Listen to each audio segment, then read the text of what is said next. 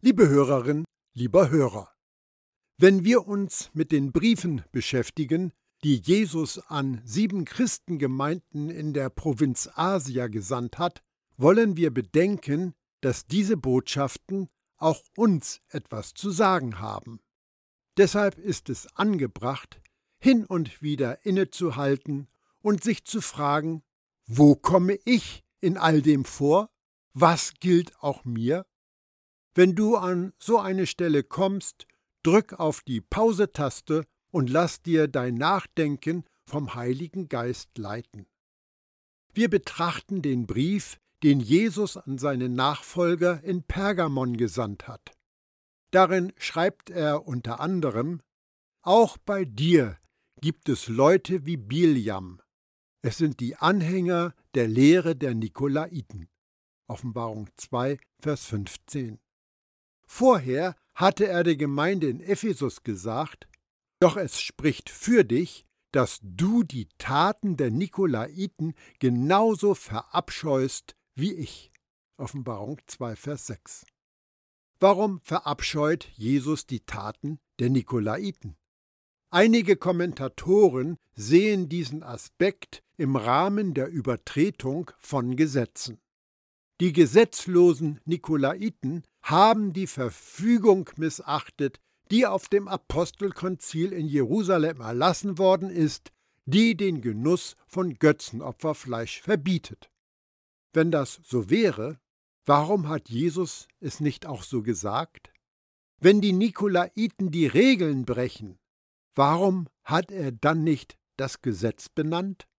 Jesus hat den Erlass vom Apostelkonzil nicht erwähnt weil es keinen Erlass vom Apostelkonzil gab. Die Gemeinde kam in Jerusalem zusammen, um zu besprechen, ob Heidenchristen beschnitten werden und das Gesetz des Mose beachten müssen. Sie haben nicht das alte Gesetz der Beschneidung verworfen, nur um ein neues Gesetz einzuführen, das für den Besuch von Götzenfesten gilt. Wir sind unter der Gnade, nicht unter dem Gesetz. Gesetze und Regeln machen manche Dinge einfacher, aber sie nehmen uns auch unsere Freiheit, lebenspendende Entscheidungen zu treffen. Das Apostelkonzil in Jerusalem hat kein Gesetz, keine bindende Norm beschlossen.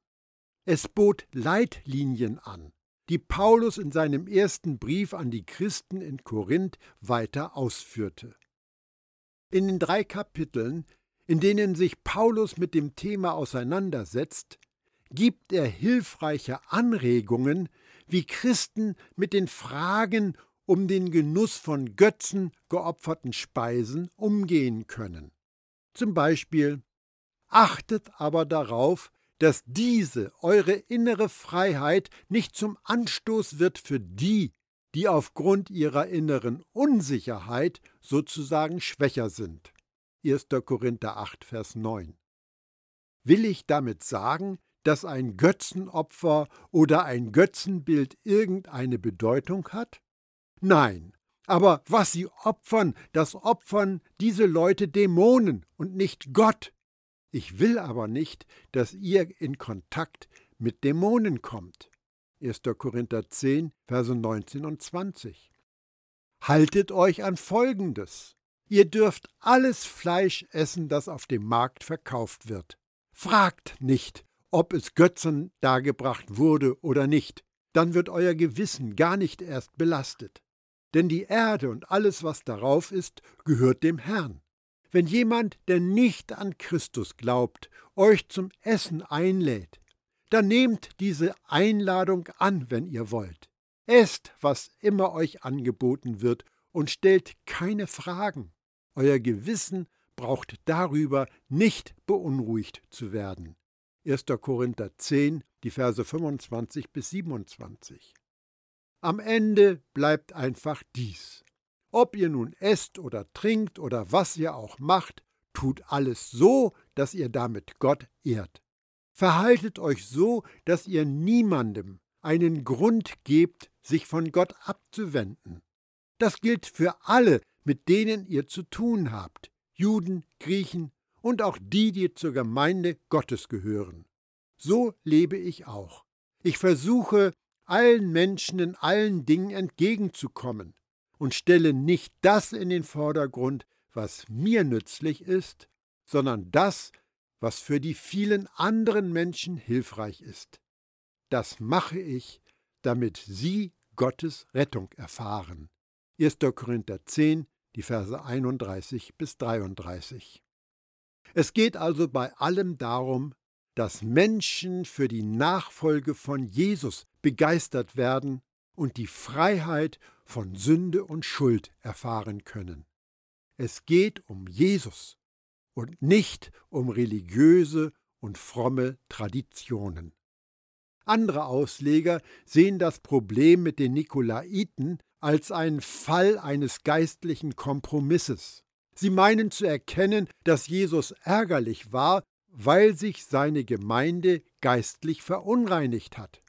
Sie sagen, Kompromisse erregen bei Jesus Missgunst und Ärger und bringen ihn dazu, seine schützende Hand zurückzuziehen.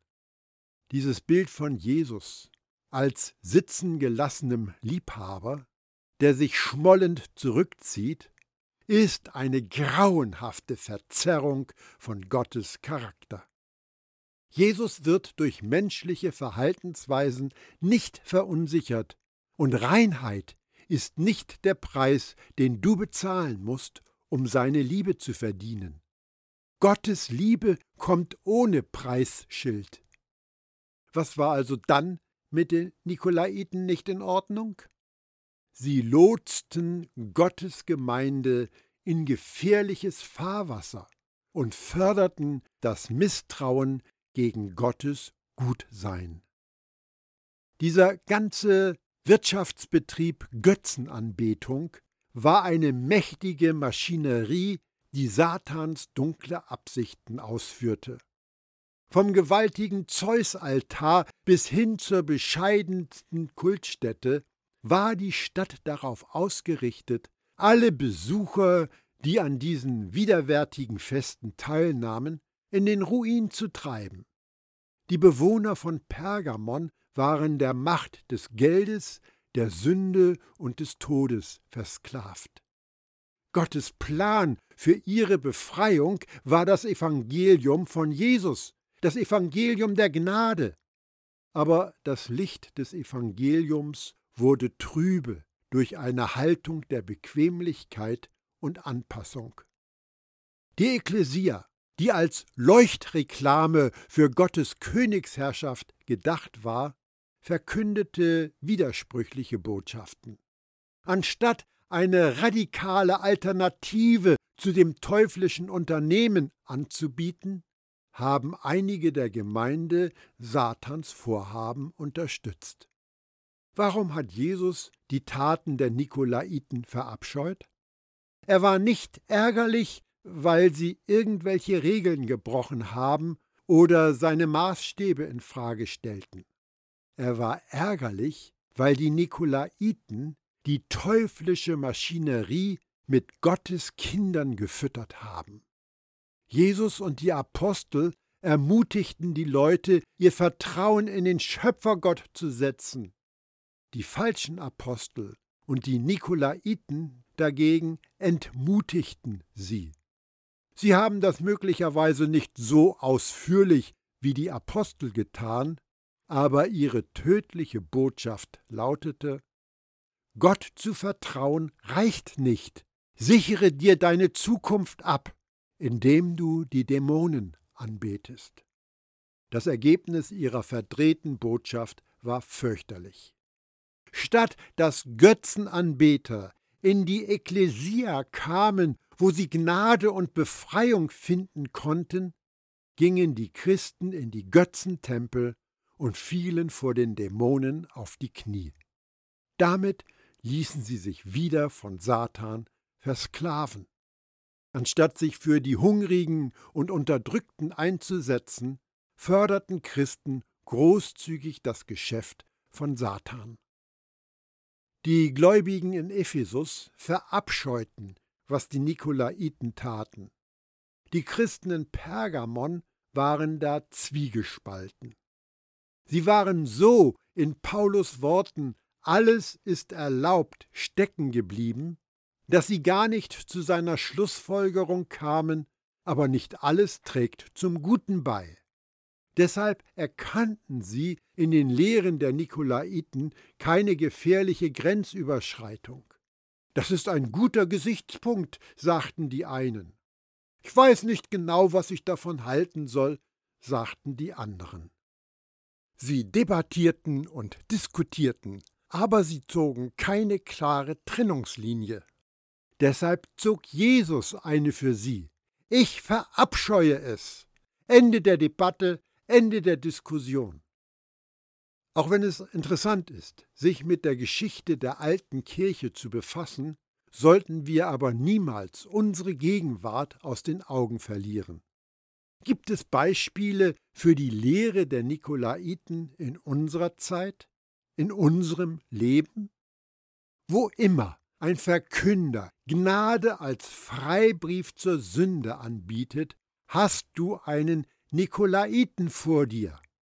Eine verfälschte Gnadenbotschaft kommt in vielen Variationen, aber sie ist meist leicht zu durchschauen an ihrer stillschweigenden Billigung von Sünde. Die Nikolaiten von heute zitieren die Bibel und machen gewagte Behauptungen über die Freiheit. Die Frucht ihrer Botschaft ist aber Unfreiheit, Gebundenheit und Tod. Wir dürfen uns da nicht täuschen lassen. Jesus verabscheut eine gefälschte Gnadenbotschaft. Aber es ist wichtig zu wissen, warum er sie verabscheut. Er ist nicht gegen sie, weil er allergisch auf Sünder reagiert oder weil er scharf darauf ist, dass wir Gesetze und Regeln befolgen. Er verabscheut ein gepanschtes Evangelium, weil die kaputt gehen, die darauf reinfallen, und weil es seine Ekklesia wirkungslos macht. Er verabscheut es, weil falsche Gnade das Tor zur Knechtschaft ist. Jesus starb, um uns frei zu machen, und nur wenn wir in Christus sind, sind wir wirklich frei.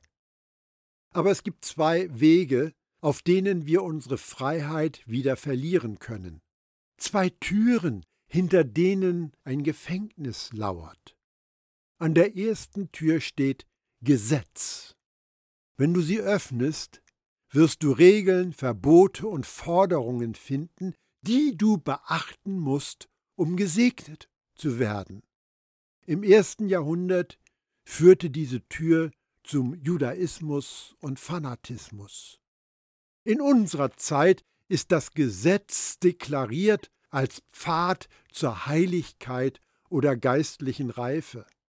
Aber lass dich nicht täuschen. Die Tür Gesetz führt zu Unfreiheit und Tod.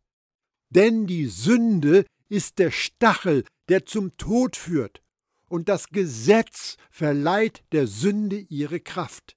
1. Korinther 15, Vers 56. An der zweiten Tür steht Freibrief. Diese Tür wird als Gegenmittel zum Gesetz angepriesen. Tue, was du willst, denn nichts schränkt dich ein. Aber das ist eine trügerische Behauptung. Freiheit wird versprochen, aber Gebundenheit wird geliefert. Im ersten und zweiten Jahrhundert wurde von den Nikolaiten und Freidenkern wie der Isabel in Thyatira der Freibrief angepriesen und ausgelebt. In unserer Zeit wird der Freibrief als Pfad zu einer Selbstverwirklichung verkauft. Aber lass dich nicht täuschen, die Tür Freibrief führt zu Unfreiheit und Tod. Denn der Lohn, den die Sünde ihren Sklaven zahlt, ist der Tod. Römer 6, Vers 23. Die beiden Türen sind unterschiedlich auch wenn sie ins gleiche Gefängnis führen.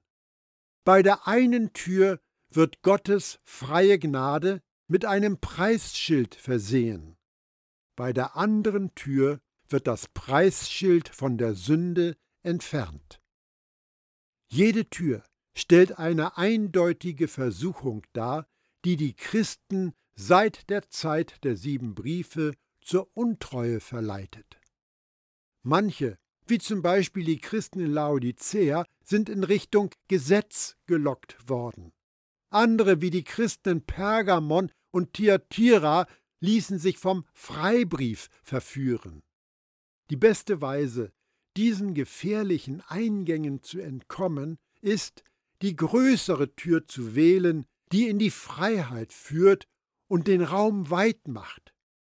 Jesus lädt uns ein, ich selbst bin die Tür. Wenn jemand durch mich hindurch eintritt, dann findet er dadurch Sicherheit. Er gelangt frei hinein und heraus und findet so alles, was er zum Leben braucht. Johannes 10, Vers 9. Kehr also um, sonst komme ich bald und werde sie mit dem Schwert in meinem Mund bekämpfen. Offenbarung 2, Vers 16.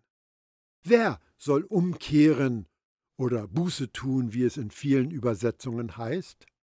Umkehren, ihr Denken verändern müssen die Nikolaiten, die, die die Lehre der Nikolaiten für annehmbar halten, und die, die sich nicht energisch gegen die Irrlehrer zur Wehr gesetzt haben. Wer sich nicht hat auf Abwege führen lassen, wer sich treu zu Jesus gehalten hat, braucht natürlich nicht von Irrwegen umzukehren. Nur wer auf verkehrten Wegen wandelt, muss seine Richtung ändern. Es ist hilfreich, wenn wir die beiden Parteien, die es in der Gemeinde Pergamon gab, unterscheiden können. Erstens sind da die in der Gemeinde, die sich fest an Jesus halten. Zweitens gibt es einige, die sich von den falschen Lehrern der Nikolaiten haben einfangen lassen. Es ist also ein Brief für zwei Gruppen, die Treuen und die Törichten, die Standhaften und die Streuner. Und wo gehören die gottlosen Nikolaiten hin? Sie waren offensichtlich kein Teil der Gemeinde, sondern haben sich eingeschlichen. Wie Wölfe, die in die Schafhürden eingedrungen waren, haben sie die Versammlung der Heiligen unterwandert. Jesus sagt der Gemeinde, ich komme zu dir und werde sie bekämpfen. Wenn die Verwirrer und Verwirrten nicht umkehren, wird Jesus mit den falschen Lehrern kämpfen, die die Gemeinde in die Irre führen. Ich habe oft Ausleger gehört, die Jesus Worte als Gerichtsbotschaft gegen seine Nachfolger verstanden haben. Aber der Schwertkampf ist gegen die gerichtet, die seine Schafe auf die falsche Weide locken. Leser der Offenbarung sind manchmal irritiert von dem Bild, dass aus Jesus Mund ein Schwert herausragt. Aber ich finde es tröstlicher, dass er das Schwert im Mund hat und nicht in seinen Händen hält. Das Schwert in seinem Mund ist sein allmächtiges Wort, das das Universum ins Dasein gesprochen hat. Das Bild von Jesus, der mit einem Schwert in seinem Mund Krieg führt, ist eine typische Beschreibung des letzten Gerichts in der Offenbarung. Aber im Brief an die Glaubenden in Pergamon spricht Jesus nicht vom Gerichtstag. Er sagt denen, die auf eine falsche Gnadenbotschaft hereingefallen sind, dass sie schnellstens umkehren sollen, da ihr Weg sie zu einem schlimmen Ende führt. Die Dringlichkeit von Jesus Botschaft ist eindeutig. Es besteht keine Notwendigkeit, über die Bedeutung seiner Worte zu debattieren oder zu diskutieren. Die Freibriefprediger sind böse. Jesus ist gut, folgt ihm. Aber was wird geschehen, wenn die Törichten nicht umkehren? Was genau hat Jesus mit seinem Schwert vor? Wird Jesus die falschen Lehrer umbringen?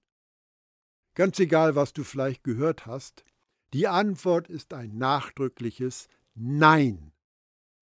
Einige Bibelausleger behaupten, dass Jesus die Nikolaiten und ihre Anhänger mit seinem Schwert töten wird. Biljam ist mit dem Schwert getötet worden. Was mit Biljam geschah, passiert auch ihnen. Nur, das stimmt ja nicht. Jesus hat nicht die Absicht, die umzubringen, für die er gestorben ist. Gottes Königsherrschaft wird nicht dadurch ausgebreitet, dass man Leuten ein Schwert ins Herz stößt. Das Schwert in seinem Mund ist das Schwert des Geistes. Es ist das Wort der Wahrheit, das den Menschen Freiheit bringt. Der Schreiber des Briefs an die Hebräer beschreibt das Schwert so. Denn Gottes Wort ist lebendig und wirksam, viel schärfer als jedes zweischneidige Schwert. Ja, es dringt durch, bis es sogar die Seele und den Geist eines Menschen unterscheiden kann, so wie ein Schwert die Gelenke und das Mark voneinander trennt. Ja, es beurteilt die Gedanken und Pläne des menschlichen Herzens. Hebräer 4, Vers 12. Wir müssen uns davor hüten, in Jesus einen erbarmungslosen römischen Statthalter zu sehen. Es ist weit nützlicher, wenn wir unser Bild von dem Herrn mit einem Schwert von der Bibel inspirieren lassen. In der alttestamentlichen Geschichte von Biljam stellte sich ein Engel mit einem Schwert Biljam in den Weg, mit der Absicht, Biljams Aufmerksamkeit zu bekommen. Im Brief an die Christen in Pergamon geht es um genau das Gleiche. Jesus liebt die Nikolaiten. Er verabscheut ihre Gesinnung und ihr Handeln. Aber die Menschen liebt er. Er ging für sie ans Kreuz. Er stellt sich mit einem Schwert vor sie hin, um ihre Aufmerksamkeit zu gewinnen. Kommt wieder zur Besinnung und wendet euch Gott zu. Was wird Jesus also mit den Nikolaiten machen? Er wird ihre teuflischen Lügen mit dem kalten Stahl der Wahrheit bekämpfen. Vergiss nicht, der wahre Feind in Pergamon war Satan. Es war Satans Botschaft, die die Nikolaiten gepredigt haben. Aber Satan ist kein Gegner für den Herrn mit einem Schwert. Genauso wie Licht die Dunkelheit beseitigt, wird Gottes Wahrheit die Lügen des Feindes zerstören. Vielleicht hast du dich auch schon mal gefragt, was die Lösung für die vielen Probleme auf der Welt sein könnte. Es ist das Evangelium von Jesus die gute Nachricht von Gottes Gnade. Und die wurde auch in Pergamon dringend gebraucht. Als Jesus vor Pilatus stand, sagte er, Ich bin gekommen, um der Welt die Wahrheit zu bringen. Johannes 18, Vers 37. Aber für einige scheint das Evangelium der Gnade nicht genug zu sein. Sie möchten, dass Jesus die Taugenichtse mit seinem Schwert auslöscht. Das ist ein mörderisches Bild, aber eins, das weit verbreitet ist. Anscheinend ist der Jesus der Offenbarung, ein schwertschwingender Töter der Sünder, total anders als der Jesus in den Evangelien. Von wegen. Wir müssen unser Denken erneuern lassen und diese Schriftstellen durch die Brille des Kreuzes lesen. Eine Möglichkeit, das zu tun, wäre, sich zu fragen, was Jesus mit den Nikolaiten gemacht hätte, wenn er ihnen während seiner Erdenzeit in Galiläa begegnet wäre. Es gibt nur zwei Möglichkeiten. Entweder hätte er sie wie er es mit allen Sündern getan hat, mit Liebe und Barmherzigkeit behandelt. Oder er hätte sie getadelt, wie er es bei den Pharisäern gemacht hat. Wobei das eine das andere nicht ausschließt.